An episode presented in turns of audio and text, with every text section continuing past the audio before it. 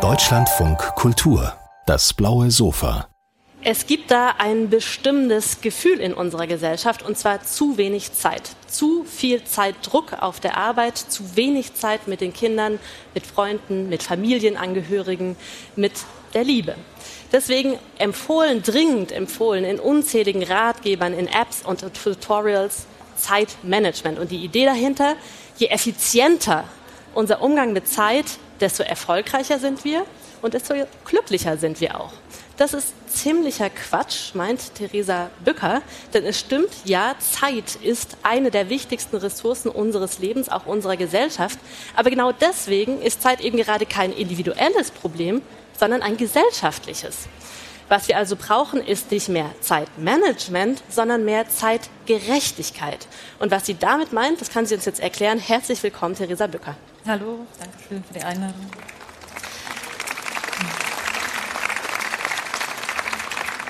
Frau Bücker, ein Tag hat schon immer 24 Stunden, auch schon vor der Erfindung des Kalenders war das so. Dieses Gefühl, dass diese 24 Stunden aber wirklich nicht reichen wollen für all die Dinge, die wir tun müssen, die wir aber auch tun wollen. Dieses Gefühl ist eher neu, ist eher ein Phänomen unserer Gegenwart. Und das, obwohl wir, zumindest im Durchschnitt betrachtet, heute weniger arbeiten und länger leben als je zuvor. Mhm. Wie geht das zusammen? Woher kommt dieses Gefühl der Zeitnot? Ja, man, ähm, das nennt man, oder das hat die Soziologie als sogenanntes Zeitdruckparadoxon beschrieben. Also dass zum einen wir in der Statistik mehr freie Zeit haben, uns aber immer häufiger unter Zeitdruck fühlen. Das wird zum einen erklärt dadurch, dass wir heute tatsächlich mehr Möglichkeiten haben, Dinge zu tun. Das heißt, Restaurants haben sehr lange auf, Supermärkte haben länger geöffnet, auch am Samstag, teilweise am Sonntag. Und wir sind von mehr Möglichkeiten umgeben und das erhöht den Druck, insgesamt mehr machen zu wollen. Also das ist einmal ein gesellschaftliches Phänomen, dass wir anders und vielfältiger am Leben teilhaben wollen oder auch uns unter sozialen Druck gesetzt fühlen, möglichst viel machen zu können, eben erzählen zu können. Ich war auf der Buchmesse, ich war im Theater, ich habe das neue Restaurant ausprobiert. Also das ist eine Ebene, wie Zeitnot zustande kommt. Aber die andere gesellschaftliche Struktur ist, dass wir insgesamt ähm, sowieso eine erwerbsarbeitszentrierte Gesellschaft sind und diese Zentrierung zugenommen hat. Und die Zeit, die Menschen heute in Deutschland haben im Erwachsenenalter, die verschiebt sich tatsächlich immer mehr in die Erwerbsarbeit und der Eindruck, dass wir mehr freie Zeit haben, der kommt eben aus den Gesamterhebungen, die Durchschnittswerte abbilden, die auch das Wochenende mit einberechnen, die eben auch die Zeit von Menschen im Rentenalter mit abbilden. Man kann aber sehen, wenn man in die einzelnen Wochentage guckt, eben gerade für Erwachsene in der Erwerbsphase, bleibt an einem Wochentag, an einem Mittwoch, Donnerstag eigentlich so gut wie keine freie Zeit übrig. Und das schwappt dann auch ins Wochenende hinüber. Wenn man die ganze Woche über eben Zeitdruck hat, dann ist das Wochenende davon auch mit kontaminiert. Das heißt, diese ungleiche Verteilung von äh, freier Zeit über die Biografie hinweg, aber auch natürlich zwischen den Biografien, die wird nicht so richtig abgebildet in diesen Zahlen. Und ein Punkt, der, glaube ich, ähm, ganz gut abgebildet wird, wiederum in einem anderen Wort, ist die Qualitätszeit. Also Quality Time, das ist ein relativ junger Begriff, mhm. den wir heute so verwenden. Und da steckt ja die Idee drin, dass es Zeit, die wir wirklich für uns für unsere Zwecke nutzen mhm. können. Also Zeit, die nicht überschattet ist von irgendwelchen Pflichten, von irgendwelchen Zwängen, sondern Zeit, die wir wirklich damit verbringen können, mit dem, was uns wohl, wohl tut, was uns mhm. gut tut. Und total interessant ist es jetzt zu fragen, wie ist eigentlich der Zugang zu dieser Art von Zeit verteilt innerhalb mhm. unserer Gesellschaft. Wer ist reich an Qualitätszeit und wer ist arm an Qualitätszeit mhm. in unserer Gesellschaft? Also ich, ich, finde da erstmal nochmal wichtig, die Vorbemerkung zu machen, dass, äh, dass wir unterliegen auf dem Denkfehler, wir teilen die Zeit relativ simpel ein. Also wir haben die Arbeitszeit, die Erwerbsarbeitszeit und dann wird oft gedacht, alles, was danach liegt, das ist eigentlich Freizeit. Aber das stimmt nicht, weil eben in der Zeit nach der Arbeitszeit, also man kann sie Übrigzeit nennen oder Alltagszeit, ganz viele Pflichten liegen, die man nicht delegieren kann.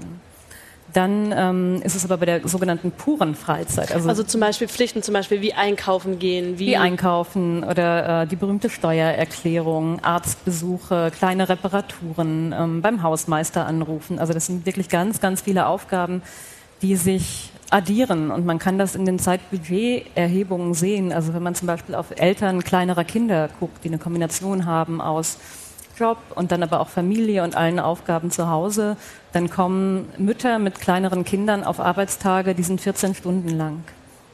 Und wenn man dann noch acht Stunden Schlaf abzieht, dann sind zwei Stunden freie Zeit übrig die liegen dann tendenziell eben eher am Abend, wo viele Menschen auch einfach müde sind. Aber die Zeitstatistik, äh, die erfasst dann die Stunde, die man erschöpft auf dem Sofa gelegen hat ähm, oder vielleicht eine Serie geguckt hat oder nur auf dem Handy TikTok-Videos angeguckt hat. Das wird eben in der Statistik als Freizeit ausgewiesen, ohne zu erheben, war das Qualitätszeit oder habe ich die selbstbestimmt genutzt. Also diese ganze Zeit der Müdigkeit, die man rumliegt oder Zeit irgendwie so gut es geht verbringt, aber es nicht als gute freie Zeit erlebt, die taucht eben in diesen Statistiken auf. Deswegen sind die nicht sehr aussagekräftig darüber, werden wir als Gesellschaft eigentlich reicher an Zeit?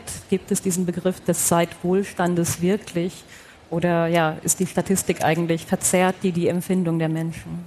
Und wenn Sie das jetzt so ausführen, 14 Stunden Arbeitstag und dann acht Stunden schlafen, bleiben noch zwei Stunden, die man vielleicht dann gerade noch die Kraft hat, irgendeine Serie anzugucken, dann denkt man sich ja, okay, es müsste unglaublich viele Menschen in diesem Land geben, die geradezu lechzen nach mehr freier Zeit, nach mehr Qualitätszeit. Interessant ist aber ein Befund, der da sagt, es gibt immer noch mehr Leute heute und hier, die viel eher Zeitknappheit auf sich nehmen wollen als Einkommensverluste. Mhm. Wie kann man das jetzt erklären, wo doch eigentlich diese freie Zeit so ein wertvolles Gut ist, gerade wenn es um mhm. die Frage geht, was macht eigentlich ein gelingendes Leben aus? Ja, also das finde ich jetzt eigentlich nicht verwunderlich, weil natürlich ähm, so die materiellen Werte in unserer Gesellschaft eine sehr hohe Wertigkeit haben und die uns auch in Wettbewerb miteinander bringen. Also wir sind schon auf eine Art und Weise fixiert auf, auf materielle Errungenschaften und wollen das auch und haben eben ganz stark verinnerlicht, dass Zeit Geld ist. Und was man sehen kann, ist, dass gerade tatsächlich mit einem steigenden Einkommen schreibt man der eigenen Zeit eine höhere monetäre Wertigkeit zu. Das heißt, je besser ich ohnehin wirtschaftlich situiert bin, desto eher habe ich das Gefühl, Zeit zu verschwenden, wenn ich nicht arbeite. Und das führt dazu, dass man eher nochmal die Arbeitszeit ausdehnt und sich selbst dafür verurteilt, wenn man mal freie Zeit hat, wenn man das Gefühl hat, man verliert Geld in dem Moment, in dem man nicht arbeitet. Und dann haben wir natürlich auch einfach existenzielle Nöte in wirklich vielen Gruppen in der Gesellschaft.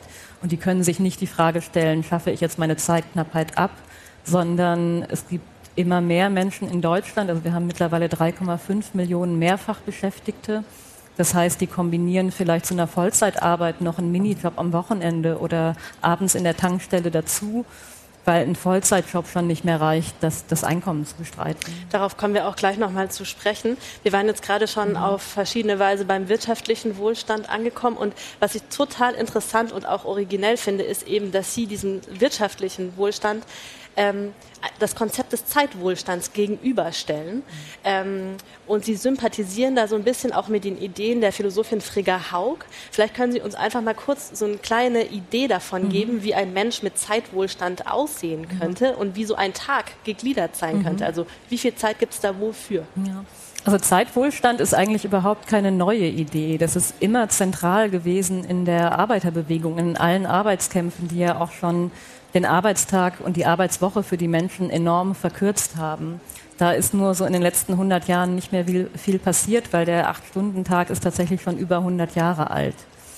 Und ähm, wir sind in Deutschland ein Wohlfahrtsstaat, der als politischen Auftrag hat, die Lebensqualität der Menschen insgesamt zu erhöhen. Und da würde ich eben argumentieren, die Aufgabe von Politik ist ja mehr als die Organisation von Wirtschaft, sondern eben Lebensqualität allgemein und da gehört Zeit ganz zentral dazu, weil Zeit ist, ist so das Mittel, über dem wir dem Leben auch eine eigene Richtung geben können und eben über die Arbeit hinaus sagen können, was möchte ich noch machen, mit wem möchte ich gute Beziehungen aufbauen und, und das eben auch brauchen, weil Leben einfach sehr viel mehr ist, als einen Beruf zu finden und dann vielleicht noch Familie zu haben, sondern sich persönlich zu entfalten. Und auch eine Gesellschaft entsteht ja in diesen ganz vielen Zwischenräumen, gerade auch im zivilgesellschaftlichen Engagement. Und für all diese Dinge brauchen wir Zeit. Zeit ähm, und also so wie ich sie im Buch verstanden habe, wäre ein Vorschlag, dem Sie durchaus zuneigen würden, die Reduktion von reiner Arbeitszeit auf, sagen wir, etwa vier Stunden. Dann hätte man noch weitere vier Stunden äh, Zeit äh, um für so Care-Arbeiten, also mhm. Fürsorgearbeiten unterschiedlichster Art. Und dann blieben immer noch vier Stunden zur eigenen Verfügung und mhm. vier Stunden für sowas wie soziales Engagement zum Beispiel. Also äh, so wäre ein, ein Raster, in dem man denken könnte. Genau, das ist das Modell von Frigga Haug, die Sie ja schon erwähnt haben. Die hat die sogenannte Vier in einer Perspektive entwickelt und sagte, man kann den Tag unterteilen in vier Stunden Erwerbsarbeit, vier Stunden Care-Arbeit, also Fürsorge für sich selbst und andere, dann kulturelle Arbeit, darunter hat sie gefasst, ähm, auch sowas wie Weiterbildung, aber auch Spaß zu haben und dann eben noch vier Stunden für politisches Engagement. Und sie hat damit kein starres Gerüst vorgegeben und sagte, so müssen wir unsere Tage jetzt einteilen, sondern wollte darüber eigentlich eine Reflexion erreichen, was ist uns wichtig im Leben, was braucht eine Gesellschaft um zu funktionieren? Und wollen wir eigentlich eine arbeitsteilige Gesellschaft sein, wo ein Teil der Menschen eben sehr viel arbeitet, dann ist einem Teil der Menschen die ganze unbezahlte Fürsorgearbeit zugewiesen. Und ein wiederum anderer sehr kleiner Teil ist eigentlich für Politik zuständig und für viele andere ist sich politisch einzubringen ein Luxus, den sie sich erstmal verdienen müssen. Also ist das unser Gesellschaftsentwurf? Oder verstehen wir Teilhabe und Gerechtigkeit an den unterschiedlichen Aufgaben vielleicht auch anders?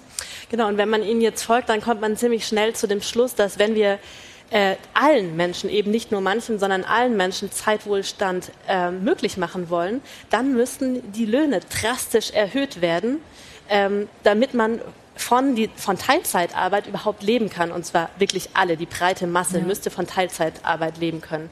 Stellt sich natürlich sofort auch die Finanzierungsfrage. Also wenn wir weniger arbeiten, dann gibt es auch weniger Gewinn. Mhm. Wenn es weniger Gewinn gibt, wie sollen dann die Löhne steigen? Also ich finde, da muss man natürlich zuerst mal äh, erstmal auf die große Ungerechtigkeit äh, gucken, die es bedeutet, dass man von Teilzeitarbeit nicht leben kann.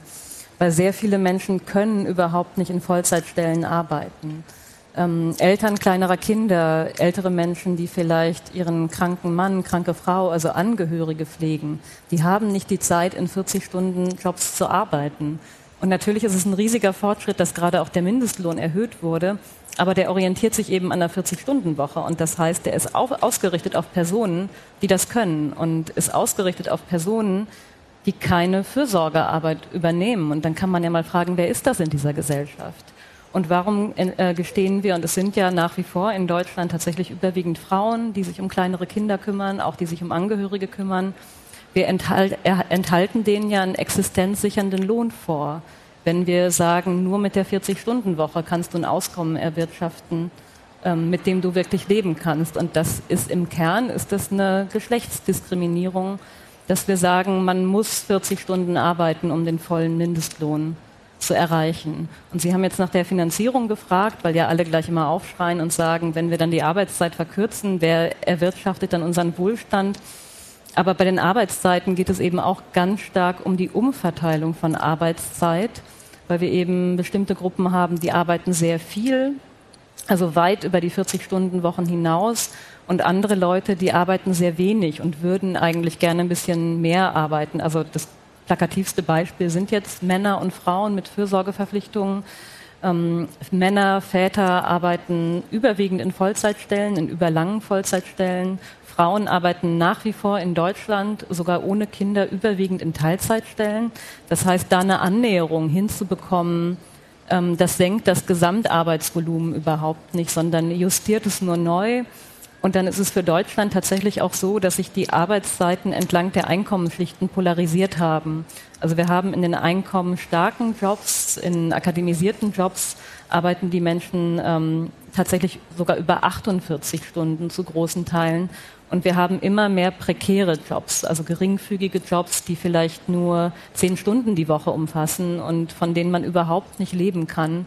Und da müssen wir ran und das umverteilen, um eben mehr Menschen in existenzsichernde Jobs zu bringen und die anderen, die überlang arbeiten und gar keine Zeit mehr haben, auch da ein Stück weit zu entlasten. Es wäre also schon eine relativ äh, grundstürzende Veränderung, die äh, Wende hin zu einem Zeitwohlstand für alle. Und wie bei allen grundstürzenden Veränderungen stellt sich natürlich auch da die Frage nach dem Weg zum Ziel. Also wie anfangen, wo anfangen. Kennen Sie schon kleinere Beispiele, Enklaven, wo heute schon Zeitwohlstand, Zeitgerechtigkeit gelebt wird? Und wie können die uns inspirieren?